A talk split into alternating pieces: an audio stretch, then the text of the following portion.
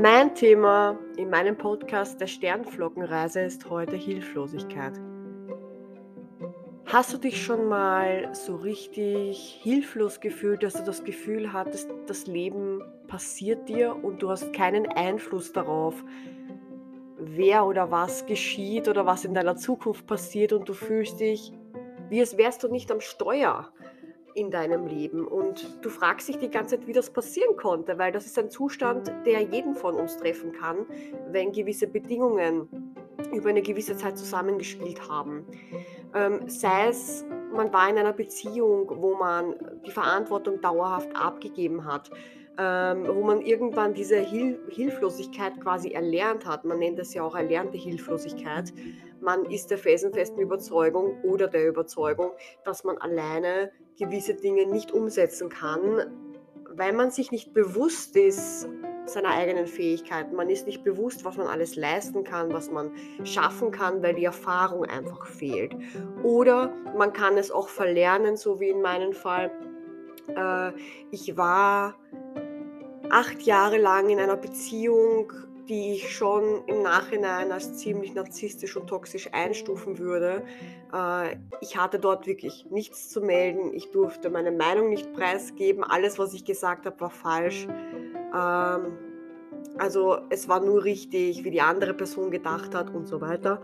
Und wenn ich nicht direkt das gemacht habe, was die andere Person wollte oder so war, wie die andere Person sich das vorgestellt hat, gab es dann auch Schweigen oder ähm, Monologe und ja, das war schon sehr anstrengend. Dadurch habe ich mich aufgegeben gehabt. Ich hatte eine Hilflosigkeit erlernt, weil ich gelernt hatte, egal was ich sage, egal was ich mache, egal wie viel Energie ich aufwende, um die Person zu überzeugen, dass ähm, das einfach meine Meinung ist und das ist, was ich fühle.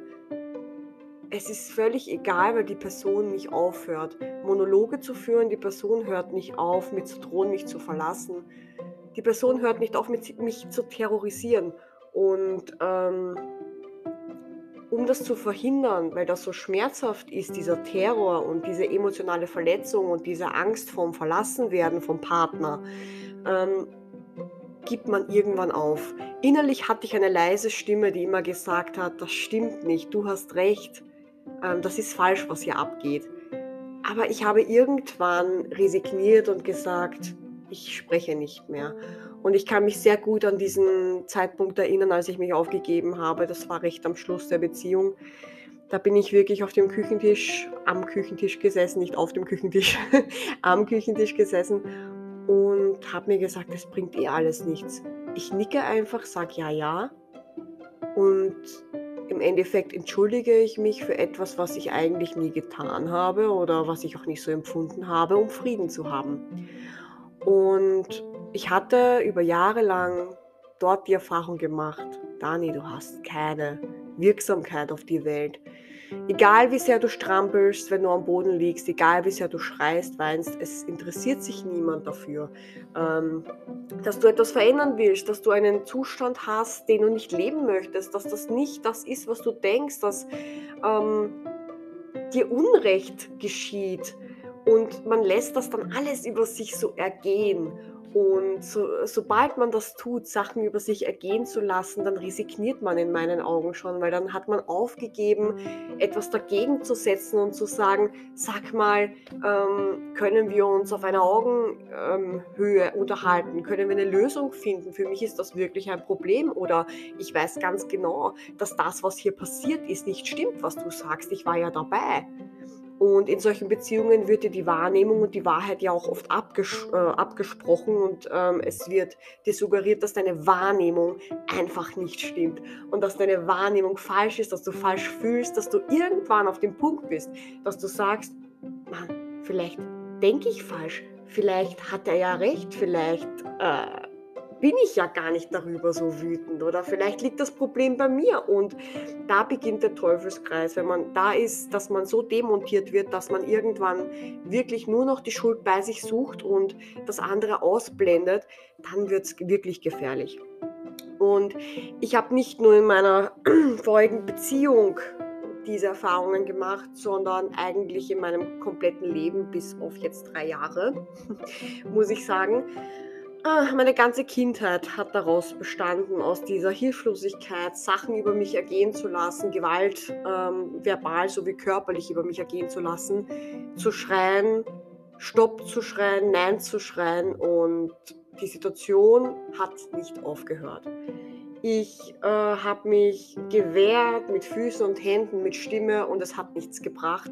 Und ich habe dadurch einfach gelernt, viel Energie aufzuwenden, für eine Situation immer mehr Grenzen zu setzen und sie werden trotzdem eingetrampelt. Sie werden, sie rennen trotzdem, sage ich jetzt mal bildlich gesprochen, in deinen Vorgarten und trampeln die Blumen nieder, obwohl du schon sagst, stopp, raus da. Und das führt dann zu einem Zustand der Resignation und ich habe durch meine vergangenen Erfahrungen auch schon Zustände gehabt, wo ich eher in der Rebellion war, also in dem aktiven nach vorn gehen und verteidigen und sagen, äh, Stopp, kämpfen sozusagen.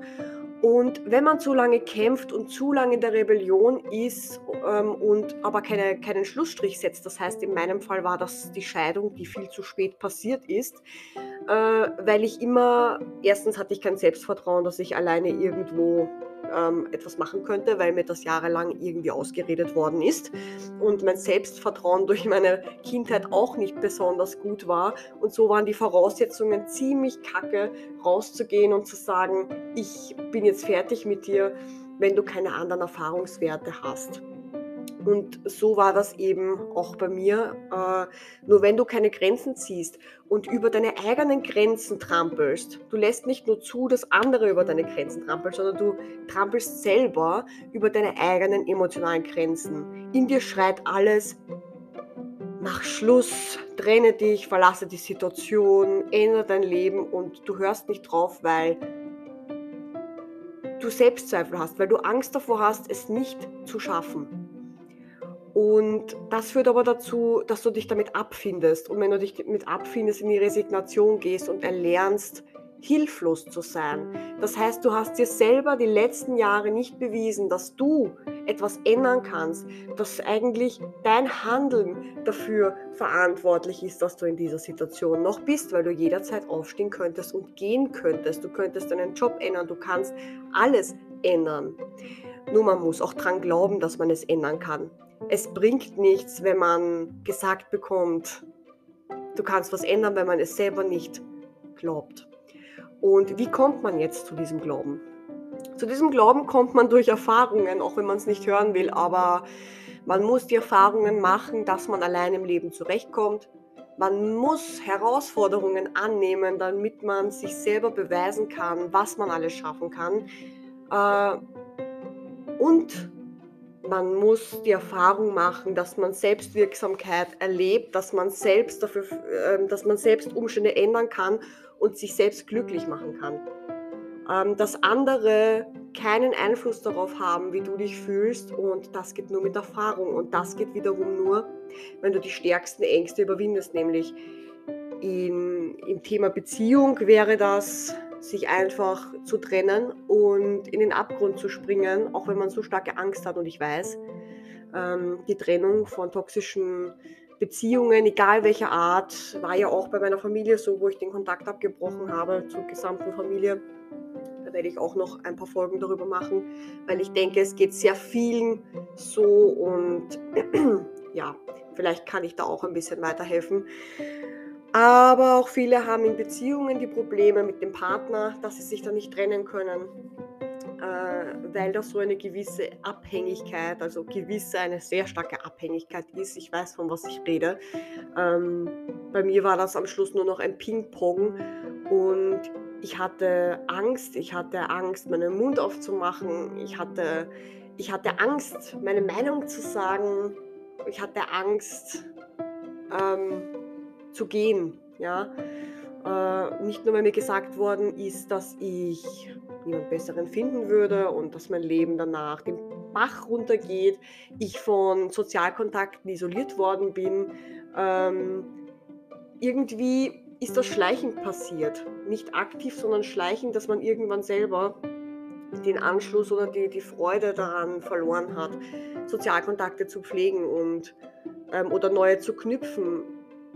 Das kommt bei mir zumindest aber auch schon seit der Kindheit, weil meine Familie, also beide Elternteile, ich würde mal vorsichtig sagen, etwas gestört war, waren und ähm, dahingehend ähm, meine Mutter auch ziemlich isoliert gelebt hat und mein Vater sie da ziemlich äh, ja, emotional zugerichtet hat, sagen wir mal so. Und dieses Schema, wie eine Beziehung funktioniert, nimmt man dann auch in sein Erwachsenenleben mit und äh, sucht sich oft auch dann ähnliche Partner. So war es auch leider in meinem Fall, dass mein Ex-Mann ähm, ähnlich meiner Mutter von den Strukturen war. Und bei meiner Schwester ähnlich auch, auch selbe Erfahrungen. Äh, bezüglich der Beziehungsstruktur. Also das nimmt, übernimmt man von der Kindheit. Dann braucht man sich quasi nur anschauen, wie, welche Beziehungsmuster habe ich überhaupt gelernt, was wurde mir vorgelebt. Ähm, ja, und dann ist natürlich auch noch bekannt, dass das Vorleben das A und O ist und nicht, was man spricht. Also wenn, die, wenn man jetzt Eltern hat, die einen sagen, man sollte, die Beziehung sollte so und so ausschauen, aber in Wirklichkeit es nicht leben in ihrer eigenen Beziehung, dann nimmt man in erster Linie das an, was man vorgelebt bekommt und nicht das, was einem gesagt wird. Man hat dann meistens im Erwachsenenalter eine Art Konflikt zwischen dem, was einem gesagt worden ist und zwischen dem, was man jetzt selber lebt weil man das nicht leben kann, was einem gesagt worden ist, ähm, weil man ja das abgekupfert hat, was vorgelebt worden ist und dann hat man Schuldgefühle, weil man das andere nicht leben kann und so weiter.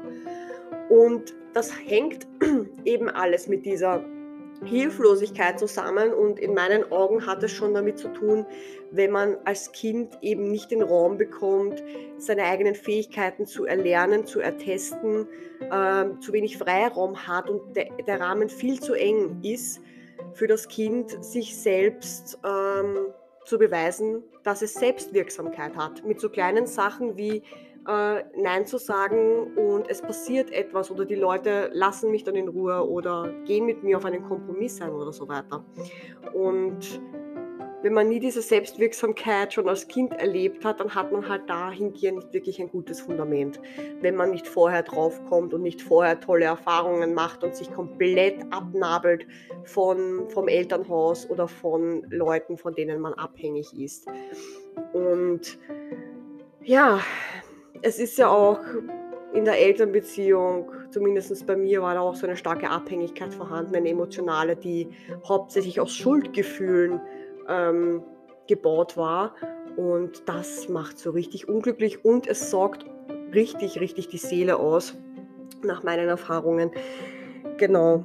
Also grundsätzlich für Hilflosigkeit, wenn du dich hilflos fühlen solltest, wenn du sagst, ich schaffe das alles nicht oder ähm, ich schaffe das ja sowieso nicht, dann sei dir dessen bewusst, dass das einfach ein Programm ist, was in dir ähm, gewachsen ist, was du gesponnen hast über die Jahre, sei es durch Handlungen, weil du dich selber ignoriert hast, weil du dir quasi selber indirekt bewiesen hast, dass du keine Wirksamkeit auf diese Welt hast.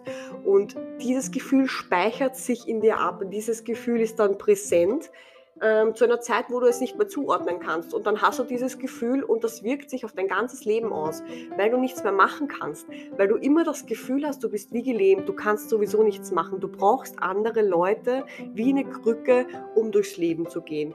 Und diese Krücke wegzuschmeißen, ist einer der wichtigsten und entscheidendsten Faktoren, die man machen kann. Sie einfach wegzuschmeißen, um die Erfahrung zu machen, dass man diese Krücke nicht braucht. Und dann wirst du auch von anderen Menschen nie wieder abhängig sein müssen, wenn du deine eigenen Fähigkeiten stabilisierst und ohne Krücke auf zwei Beinen stehen kannst. Ähm, bildlich gesprochen finde ich das immer nett, wenn man sich vorstellen kann, ähm, dass man eben komplett ohne Rollator oder Krücke stehen kann. Und die Krücke wäre in dem Fall halt einfach Menschen, die einen unangenehme Dinge abnehmen, die einen Dinge abnehmen, die man sich selber nicht zutraut. Und sobald man das Gefühl hat, das möchte ich lieber nicht machen, sollte man hinterfragen, ob du das wirklich nicht machen willst oder ob dahinter eine Angst steht, die dir, die dir suggeriert, du willst nicht, um dich zurückzuhalten. Oft ist es so, dass man das Gefühl hat, ein, eine Unlust in sich drinnen spürt, die eigentlich aber eine Vermeidungsstrategie ist. War zumindest bei mir so. Ich konnte viele Sachen auflösen, indem ich mir klar gemacht habe, dass viele Dinge, die ich eigentlich nicht will, ich nicht wirklich nicht will, sondern eine Angst dahinter steht. Weiß ich nicht, vor Ablehnung oder vom Scheitern oder Angst verlassen zu werden, weil oft in, in so Abhängigkeitsbeziehungen, wo man so eine Hilflosigkeit gelernt hat, muss ja sein, weil der andere hat ja die Macht und das geht natürlich nur, wenn der andere mitmacht und das geht natürlich nur, wenn der andere unter Anführungszeichen sich dem anderen unterwirft. Und dafür musst du eine gewisse Hilflosigkeit wie in Form von einem Kind vorweisen können, sonst funktioniert das nicht, ja, sonst kann der andere nicht das Ruder an sich reißen.